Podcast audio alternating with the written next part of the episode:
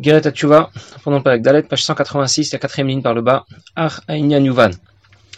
Dans les trois premiers prakim d'Igret Tchouva, le nous a présenté la Tchouva comme elle se conçoit al Nigle.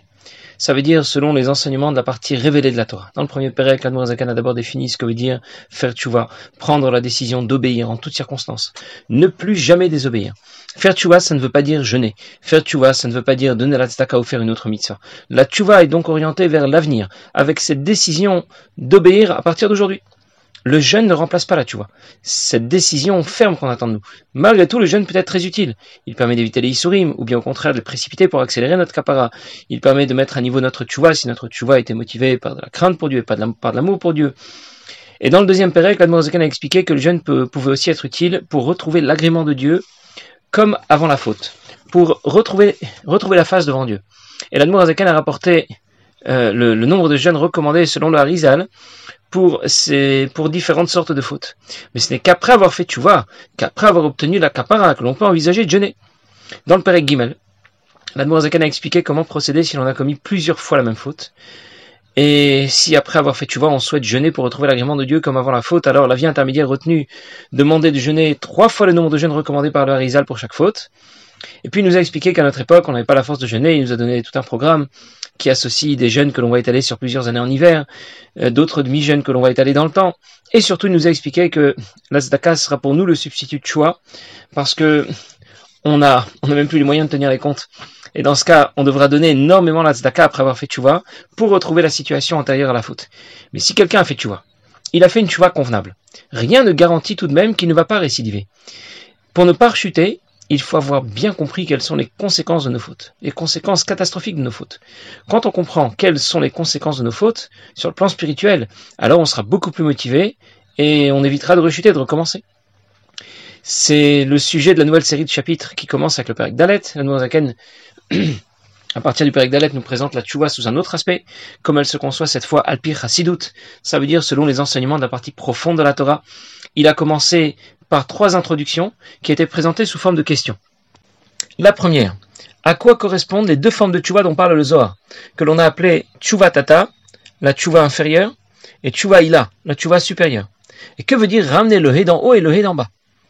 La deuxième question, comment expliquer que tchouva tata, la tchouva inférieure, ne fonctionne pas pour zérer la pour la perte de semences, alors que tchouva ila, la tchouva supérieure, va permettre d'effacer cette faute? Troisième question, pourquoi quand quelqu'un a transgressé une faute passive de karet ou mitab et d'être retranché de la vie ou d'être exécuté, à une certaine époque, il mourait immédiatement ou au moins relativement rapidement. En tout cas, il ne dépassait pas 50 ou 60 ans.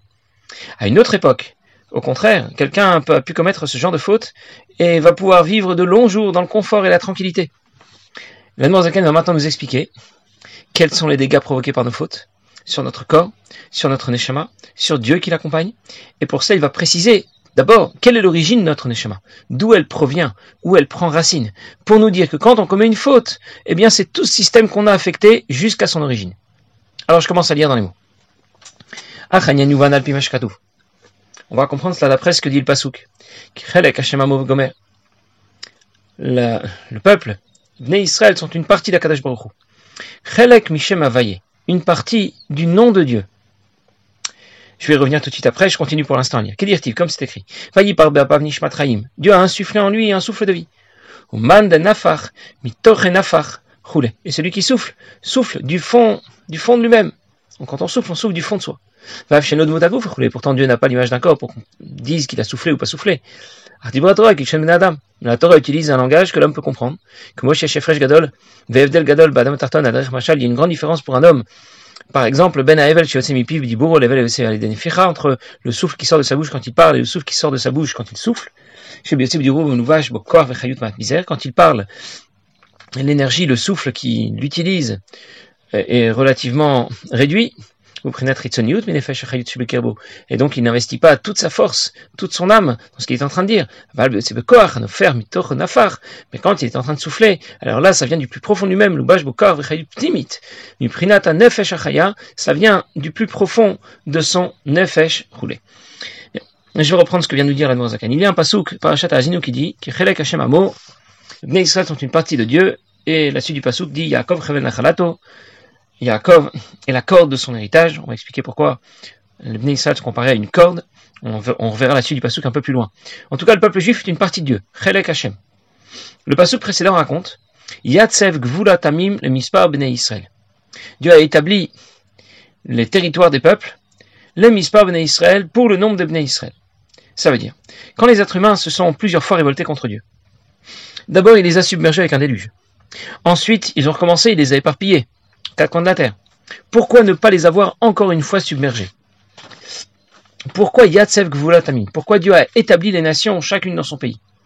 Pourquoi les avoir installées aux quatre coins de la planète? Chacune sur leur territoire. Pourquoi ne pas les avoir anéantis encore une fois?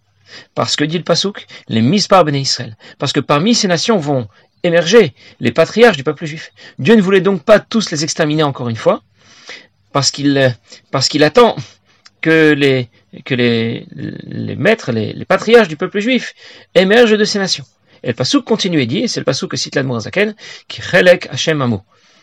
Né Israël, c'est une partie, le, peuple juif, Amo, c'est chelek Hashem, c'est une partie de Dieu. Et donc il y tient. C'est le pshat. Mais l'Admorazaken explique, après avoir cité ce pasouk, que les Israël sont chelek Mishem Avaye. C'est une partie du nom de Dieu. Le peuple juif est une partie du nom de Dieu. Pourtant, dans le Père Ekbet, Sefer Shel Benonim, dans la première partie du Tanya, Zaken nous a déjà rapporté ce pasouk. Il nous a déjà expliqué que nous avions en nous un deuxième Nefesh, un deuxième Neshama, un Nefesh Elokit, une âme divine, en plus du Nefesh Abamit, en plus de l'âme animale. Et là-bas, il disait, Nefesh Hashenit Be Yisrael Ichelek Elokam Imal Mamash, la deuxième Neshama que l'on trouve que chez les Juifs, que chez les Israël, c'est une partie de Dieu lui-même, Chelek Eloka Mima'al, d'en haut, Mamash, vraiment. Et quel est le passou qu'il cite Pas exactement le même, pas du tout même le même,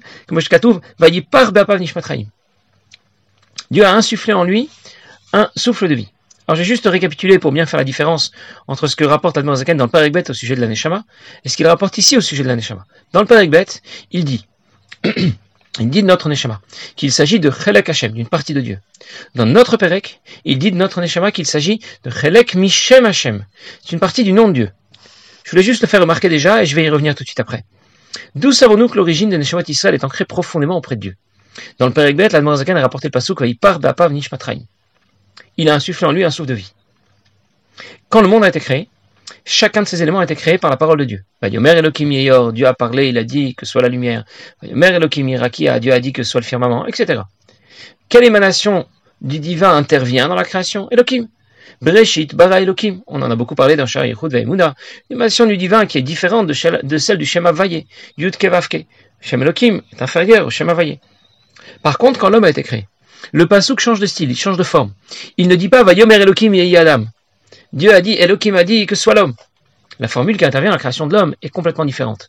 Cette fois, c'est écrit Vayipar Be'apav Nishmatraim. Il a insufflé en lui un souffle de vie. Et on comprend déjà que la Neshama appartient à un système différent par rapport à l'ensemble de la création, par rapport à tout le reste de la création. On va donc distinguer d'une part l'ensemble de la création qui a été créée par le Shem Elohim, et d'autre part les Neshamot Israël qui n'ont pas été créés par le Shem Elohim, qui n'appartiennent pas au système de la création, et qui proviennent du plus profond du divin.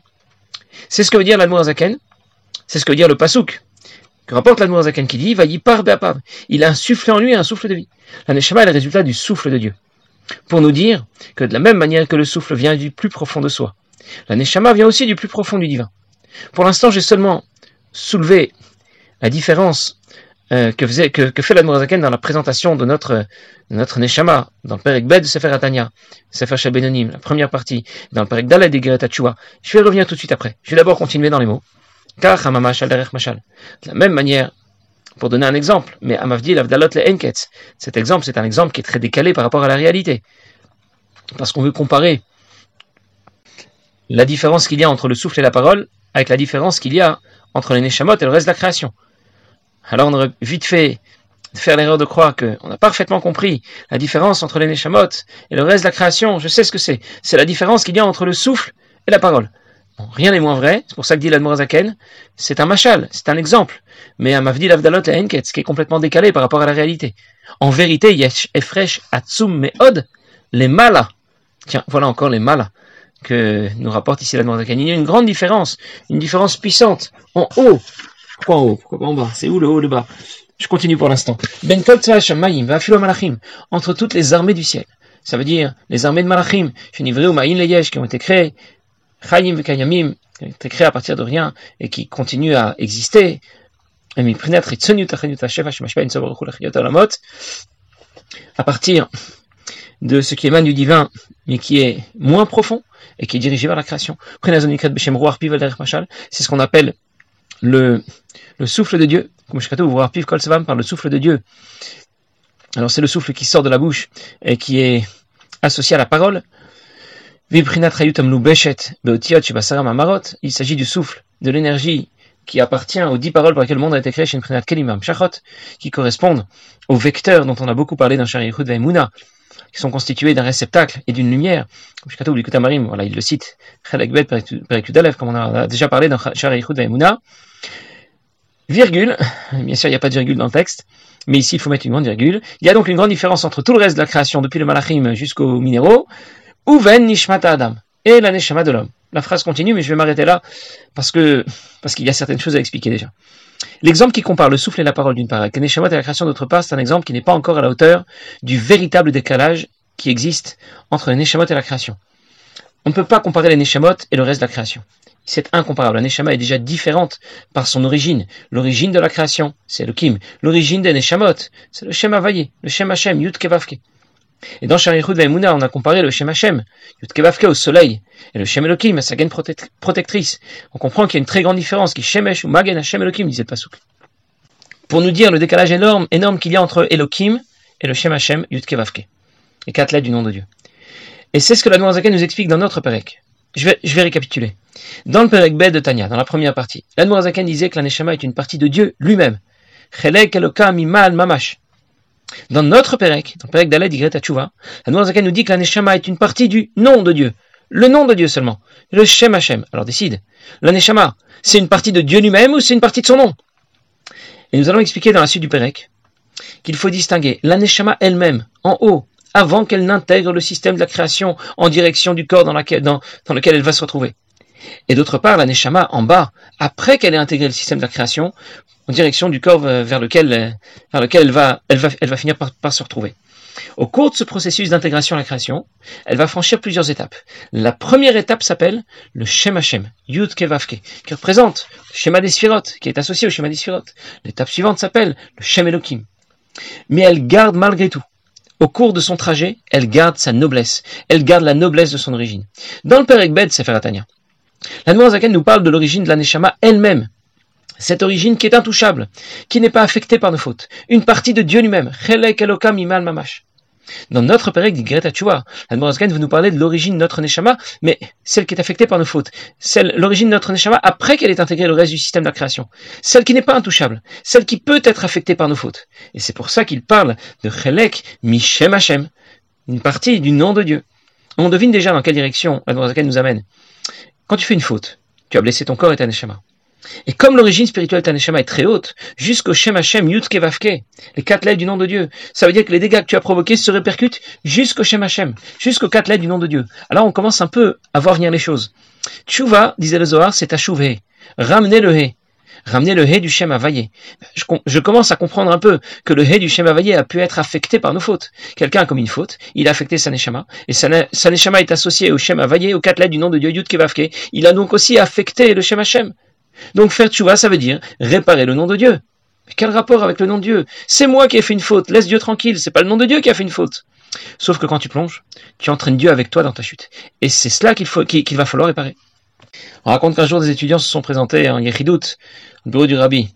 Et euh, entre autres, parmi les questions qu'ils ont posées, quelqu'un a demandé qu'est-ce que c'est qu'une neshama, qu'est-ce que c'est qu'une âme juive? Alors le rabbi leur a expliqué une âme juive, c'est une étincelle divine, c'est elle qui donne la vie au corps, et c'est elle qui permet de pratiquer les mitzvot, d'étudier la Torah. Un, de ceux qui étaient présents a montré qu'il n'était pas tout à fait satisfait par la réponse du rabbi. Alors le rabbi a continué, il a dit je vais essayer de m'expliquer davantage. Je suis pas sûr que vous me comprendrez parfaitement. Euh, vous resterez peut-être avec des questions, mais plutôt que de vous donner une explication philosophique, comme celle que pourrait donner le Rambam dans le Pérusha Mishnayot, je vais le dire de façon très concise. Il y a une étincelle divine, qui est une partie de Dieu lui-même. Sans cette Neshama, il n'y aurait aucune relation possible entre la création et le Créateur. Parce que le Créateur est infini, Ah, tandis que la création, elle est limitée. Et il n'y a aucun moyen pour la création de communiquer avec le Créateur, si ce n'est par l'intermédiaire de la Neshama. La Neshama sera l'intermédiaire qui fera le lien entre la création et le Créateur. Entre les deux, il y a une brèche énorme, un fossé énorme, et la Neshama sera le pont qui va relier la création et le Créateur. Alors on commence un peu avec tout ça à entrevoir les conséquences catastrophiques pour nous, pour notre corps, notre Neshama, les autres Bnei Israël, pour le Shem Hashem lui-même, lorsque quelqu'un va commettre une faute. Et c'est ce qui va lui éviter, après avoir fait tchouva, c'est ce qui va lui éviter de rechuter, de récidiver, parce qu'il va réaliser à quel point les conséquences d'une faute sont vraiment catastrophiques. Verra la suite la prochaine fois. Passez une bonne journée.